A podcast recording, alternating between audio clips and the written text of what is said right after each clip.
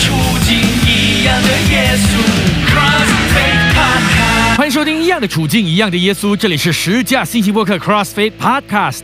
弟兄姐妹，勇敢的持守真理，管教孩子，这是神所喜悦，是救孩子远离死亡的真爱呀！阿门。人说天下父母心，弟兄姐妹，你认为天下的父母都是一样的吗？确实，Facebook 中的父母似乎都一样，很努力的赚钱，陪孩子旅行，享受美食，一起骑脚踏车、爬山、游泳、露营等，让孩子开心。此外，一样的还包括了先少严谨管教孩子，就连基督徒父母也一样，追求与孩子嘻嘻哈哈的日子，胜过花时间将信仰好好的传承于子孙，因为太累人了。相反的，陪他们旅行享乐比较舒服，没有压力啊。众所周知，父母所做的一切是为了孩子，因为爱孩子。然而，什么才算是爱呢？到底是丢下孩子到外州国外赚钱，给孩子最好的学校、最好的食物、最好的手机、最好的女佣，还是甘心放下高薪、高职、赚大钱的机会，留在孩子身边，指教他、纠正他、建立他、煮饭给他吃？现实与爱让许多父母都感到矛盾啊，对吧？所以这个世界给了我们一种自我感觉良好的方式来解除我们的愧疚感，那就是 quality time。优质时间，意思是陪伴孩子的时间不拘长短，最重要的是高素质的互动，那就可以有效的建立孩子了。实际上，当我们回到孩子身边的那一刻，都已经精疲力尽了。再不然，就是孩子已入眠或忙着功课，甚至戴上耳机埋头的玩手机游戏，又怎么可能有高素质的互动呢？论到假期，难得放轻松，我们就真乐意把手机关掉，专心的以高素质的互动教育孩子，解决孩子的人际问题、生理和心理的问题吗？其实我们都心里有数，因此不要再相信网络的教导，甚至被 Facebook 所上传的照片和视频误导，一味的向往着别人所摆出来的欢乐、开心、幸福时光，那外在的包装。弟兄姐妹，可别忘了，我们早已拥有世上最好的教育平台和典范，那就是圣经、神的话语、天赋与耶稣基督的榜样，还有圣灵的指教呢。这乃最完整、完全、完美的根基啊！属世的爱提倡推崇的是宠爱，不能责骂、责罚，否则父母将被定罪，甚至会导致孩子的心灵被扭曲，产生阴影。所以后来的教育便强调让孩子自由发展，而换来的只有肉体的抚养、知识的教育，却缺乏管教和生命的建立。作为老板的最清楚了。如今高水平文凭的孩子甚多，但有做人的基本态度和素养的却没几个。高水准的技能和才华的员工多的是，却没有恒久的忍耐，说放弃就放弃，多以自己的感受为中心。箴言十三章二十四节，不忍用杖打儿子的，是恨恶他；疼爱儿子的，随时管教。这便是属灵的爱，着重的乃是管教啊！是不是跟华人子弟的教育很像呢？打是疼你，骂是爱呀。原来不杖打孩子的，等于不爱他。当父母看见孩子行差踏错时，第一时间理当把他从迷惑中打醒，而非纵容他，任他走向死亡啊！而且管教是随时的。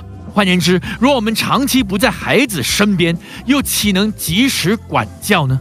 箴言十九章十八节：趁有指望管教你的儿子，你的心不可任他死亡。弟兄姐妹，一旦我们错过了管教的黄金时期、关键时期，孩子的一生犹如被我们害死了。常言道：“三岁定八十。”趁着孩子还愿意听、还依赖父母、还单纯、还尊重我们的时候，务必好好的以真理鞭笞他们，使子孙们一生蒙福。阿门。样的处境，一样的耶稣。欢迎回到十架新型博客 CrossFit Podcast。您正在收听的是一样的处境，一样的耶稣。希伯来书十二章六到八节和十一节。因为主所爱的，他必管教；又鞭打凡所收纳的儿子。你们所忍受的，是神管教你们，待你们如同待儿子。焉有儿子不被父亲管教的呢？管教原是众子所共受的，你们若不受管教，就是私子，不是儿子了。反管教的事，当时不觉得快乐，反觉得愁苦；后来却为那精炼过的人结出平安的果子，就是义。亲爱的弟兄姐妹，主的爱包含了公义，也就是管教，甚至有必要的时候就得奉主的名鞭打，目的是救孩子一命。这里还形容，若不受管教的，便是私生子，也就没有必要教了。主的话更让我们在管教的时候，可放下千万个心，因为没有一个人被管教的时候是开心的。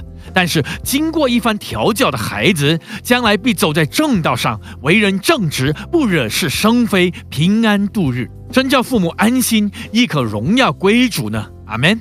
说到这里，想起了十五岁时叛逆时期的圣雄。虽然九岁就到教会，十岁就信了主，但无奈左邻和右舍都是小混混，所以很自然的就和他们混在一起，常常早出晚归。结果呢，成绩一落千丈，成绩单全红，只有三科及格，老师被迫见家长。问题越滚越大，父母开始为这不孝子大吵大闹，成天鸡犬不宁。终于有一晚，父亲受不了了，站在家的大门口等我回来。弟兄姐妹，你知道是什么概念吗？圣雄的爸爸是做苦力的，一次得搬运五六包米。二头肌的老鼠很大一只，就像 Incredible Hulk 绿巨人一样的站在家门口。圣雄进了门。把门锁紧了以后，instant regret，后悔了，因为 Incredible Hulk 爸爸便即刻现身，手里拿着他浇花时最爱的水管，气愤愤地把我给打得皮开肉绽啊！弟兄姐妹，这又是什么概念呢？简直是痛到死去活来呀！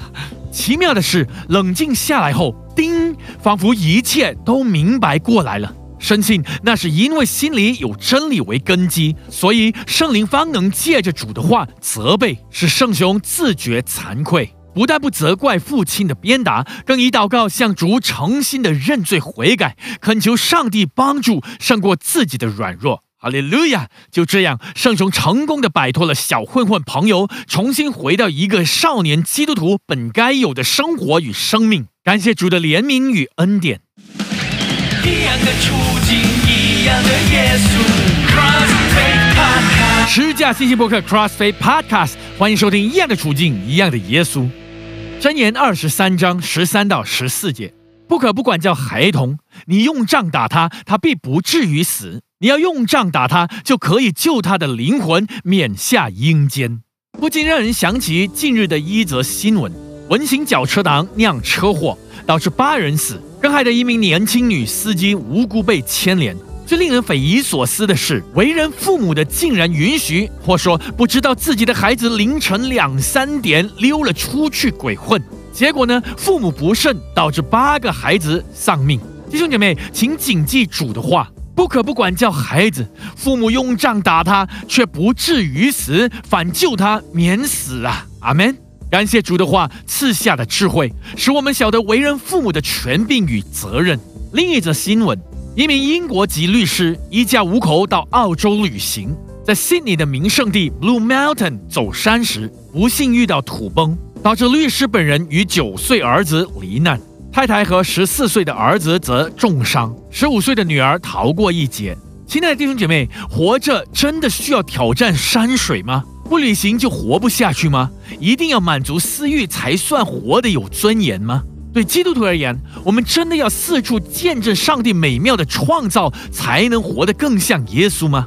再说，多少信徒花了不少过马币两万块钱去了一趟以色列，回来以后不见得就更爱主，愿意放下一切回应主的使命和呼召，甚至更积极的传福音。实际上，若将这两万块钱奉主的名周济穷人，更能叫主的名得荣耀呢。阿门。所以主的话劝勉我们，《哥林多前书》十章二十三到二十四节：凡事都可行，但不都有益处；凡事都可行，但不都造就人。无论何人，不要求自己的益处，乃要求别人的益处。这段经文很实在的教导我们该如何斟酌一个决定。所以，圣雄要儿子俩谨记一件事：做任何决定以前，必须清醒地问自己：不去不做会死吗？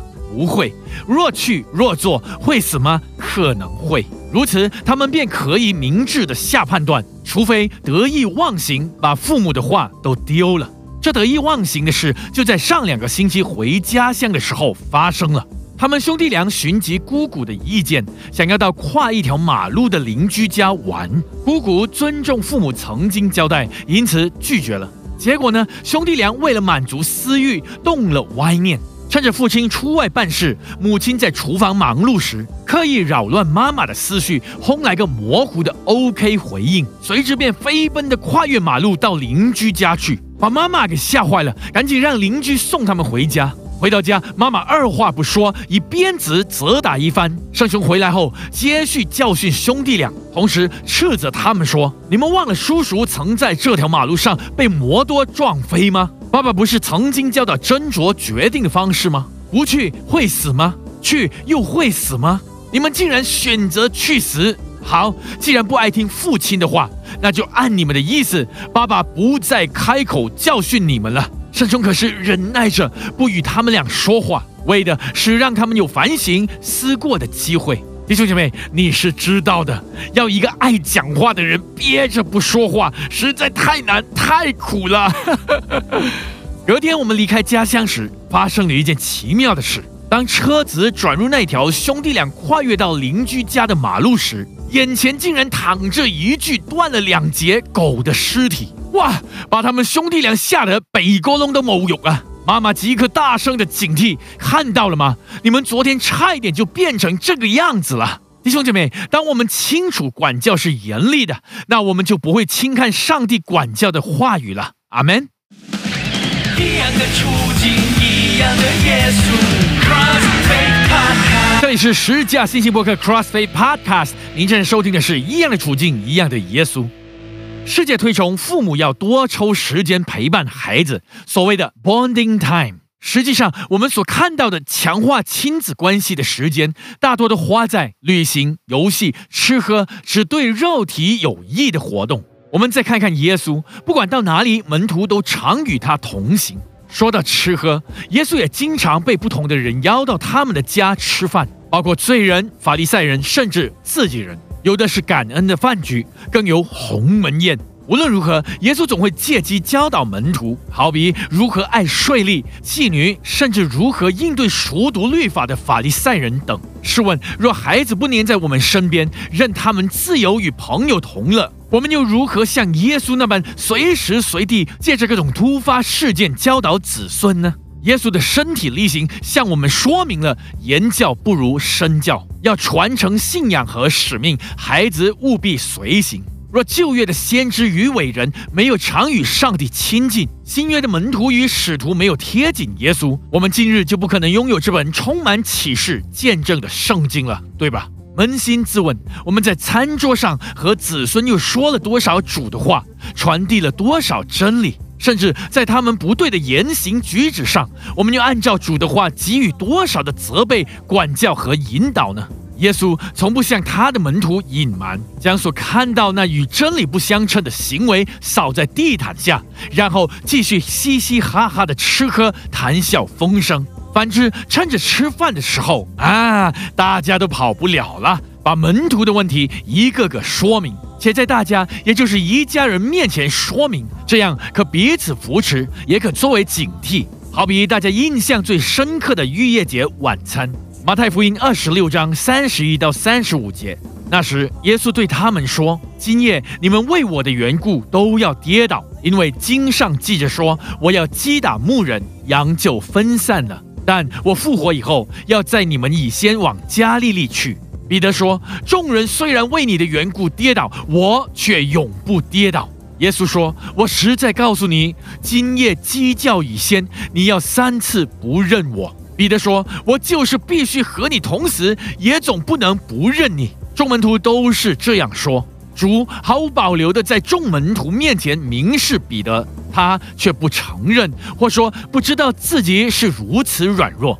后来彼得应验了主的话，跌倒了。但当他想起了耶稣的话时，就后悔痛苦，并痛改前非。随后被圣灵充满，传讲天国进了，劝勉悔改的道时，竟然有三千人、五千人悔改信主啊！确实，孩子长大了，他必须为自己选择的路负起责任。大前提是，为人父母的我们，可有在他们发生事情以前，指出孩子的弱点、毛病、问题来，让他们有参考、反省的机会吗？这就是所谓“子不教，父之过”了，值得我们深思啊！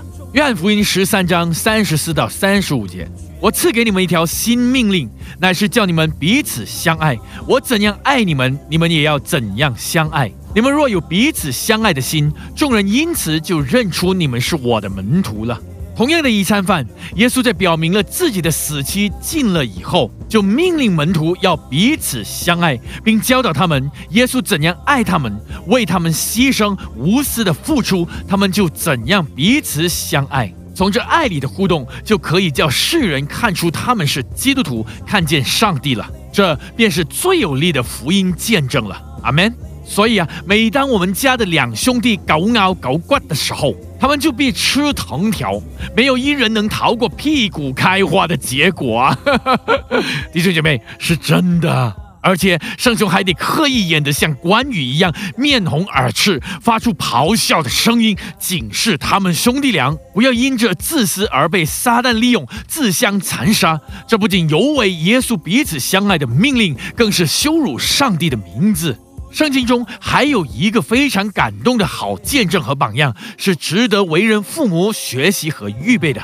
列王记上二章一到四节，大卫的死期临近了，就嘱咐他儿子所罗门说：“我现在要走世人必走的路，所以你当刚强，做大丈夫，遵守耶和华你神所吩咐的，照着摩西律法上所写的行主的道，谨守他的律例、诫命、典章、法度。”这样，你无论做什么事，不拘往何处去，尽都亨通。耶和华必成就像我所应许的话说：你的子孙若谨慎自己的行为，尽心尽意、诚诚实实的行在我面前，就不断人做以色列的国位。哇哦，不可思议！作为一个王，大卫竟然在最后一口气时，千交代万交代，将继承王位的儿子所罗门。务必遵守上帝所吩咐的每一句话，照着圣经所写的，行在真理的道上，谨守上帝的命令诫命，该与不该做的事。唯有这样，所走的路，所做的事，方能蒙神眷顾并赐福。这等敬畏神，才算是个大丈夫。不仅如此，大卫王更提醒儿子，上帝所应许的，他必不食言。因此，要所罗门王好好的建立子孙的信仰，使后代小心个人的所作所为，休想隐瞒欺骗上帝，确保他们在神面前老老实实的做人，尽心尽意的敬畏上帝。这样，王位的继承人必不会断层。弟兄姐妹，换作是我们，若主今天就要把我们接回天家，我们是不是也会慎重的交代孩子们要彼此相爱呢？一样会千叮万嘱子孙不能离开上帝的真理、教会和诫命呢？还是我们更关注于财产的分配、事业、物业、金钱的安排呢？现今的基督徒家庭所面对的挣扎和矛盾，还包括了主日父母都虔诚在教会听到服侍。孩子却随朋友旅行去，或工作赚钱，甚至还在家中呼呼大睡。似乎这世界给予我们的方便、诱惑、歪离、金钱、旅游、购物等，将我们勾引、欺骗了去，使我们的家庭失去了管教和传承的能力，最后也就向世界妥协了。希伯来书十三章八到九节。耶稣基督昨日、今日一直到永远是一样的。你们不要被那诸般怪异的教训勾引了去，因为人心靠恩德坚固才是好的，并不是靠饮食。那在饮食上专心的，从来没有得着益处。耶稣说，他来不是要废掉律法，相反的，乃是成全律法。弟兄姐妹，让我们坚定的仰望上帝的管教，耶稣的教训，如此才能避免世界那些怪异的教导入侵我们的家。总要记住，耶稣基督真理一直到永远都是一样的。阿门。一样的处境，一样的耶稣。欢迎回到十架信息博客 CrossFit Podcast。您正在收听的是一样的处境，一样的耶稣。腓立比书三章十三到十四节，弟兄们，我不是以为自己已经得着了，我只有一件事，就是忘记背后，努力面前的，向着标杆直跑，要得神在基督耶稣里从上面召我来得的奖赏。弟兄姐妹，为人父母的，在耶稣基督里，我们只有一个目标，那就是按真理的教导建立子孙的生命，直到见主的面为止。且要确保子孙的生命比我们更荣耀主名，以便得着主亲口的称赞。阿门。十架新型博客 CrossFit Podcast，弟兄姐妹，让我们在耶稣基督里常常彼此守望勉励，使我们在管教孩子的路上毫无偏差，讨神喜悦，且有美好的见证。阿门。感谢收听《一样的处境，一样的耶稣》。欢迎弟兄姐妹在下方留言彼此勉励哦，别忘了 Subscribe 订阅我们的频道，点赞 Like and Share 分享，借着推广造就更多的弟兄姐妹一起在主里成长。约定您下期节目，我们空中再会，以马内利。的处境，一样的耶稣，Cross Faith。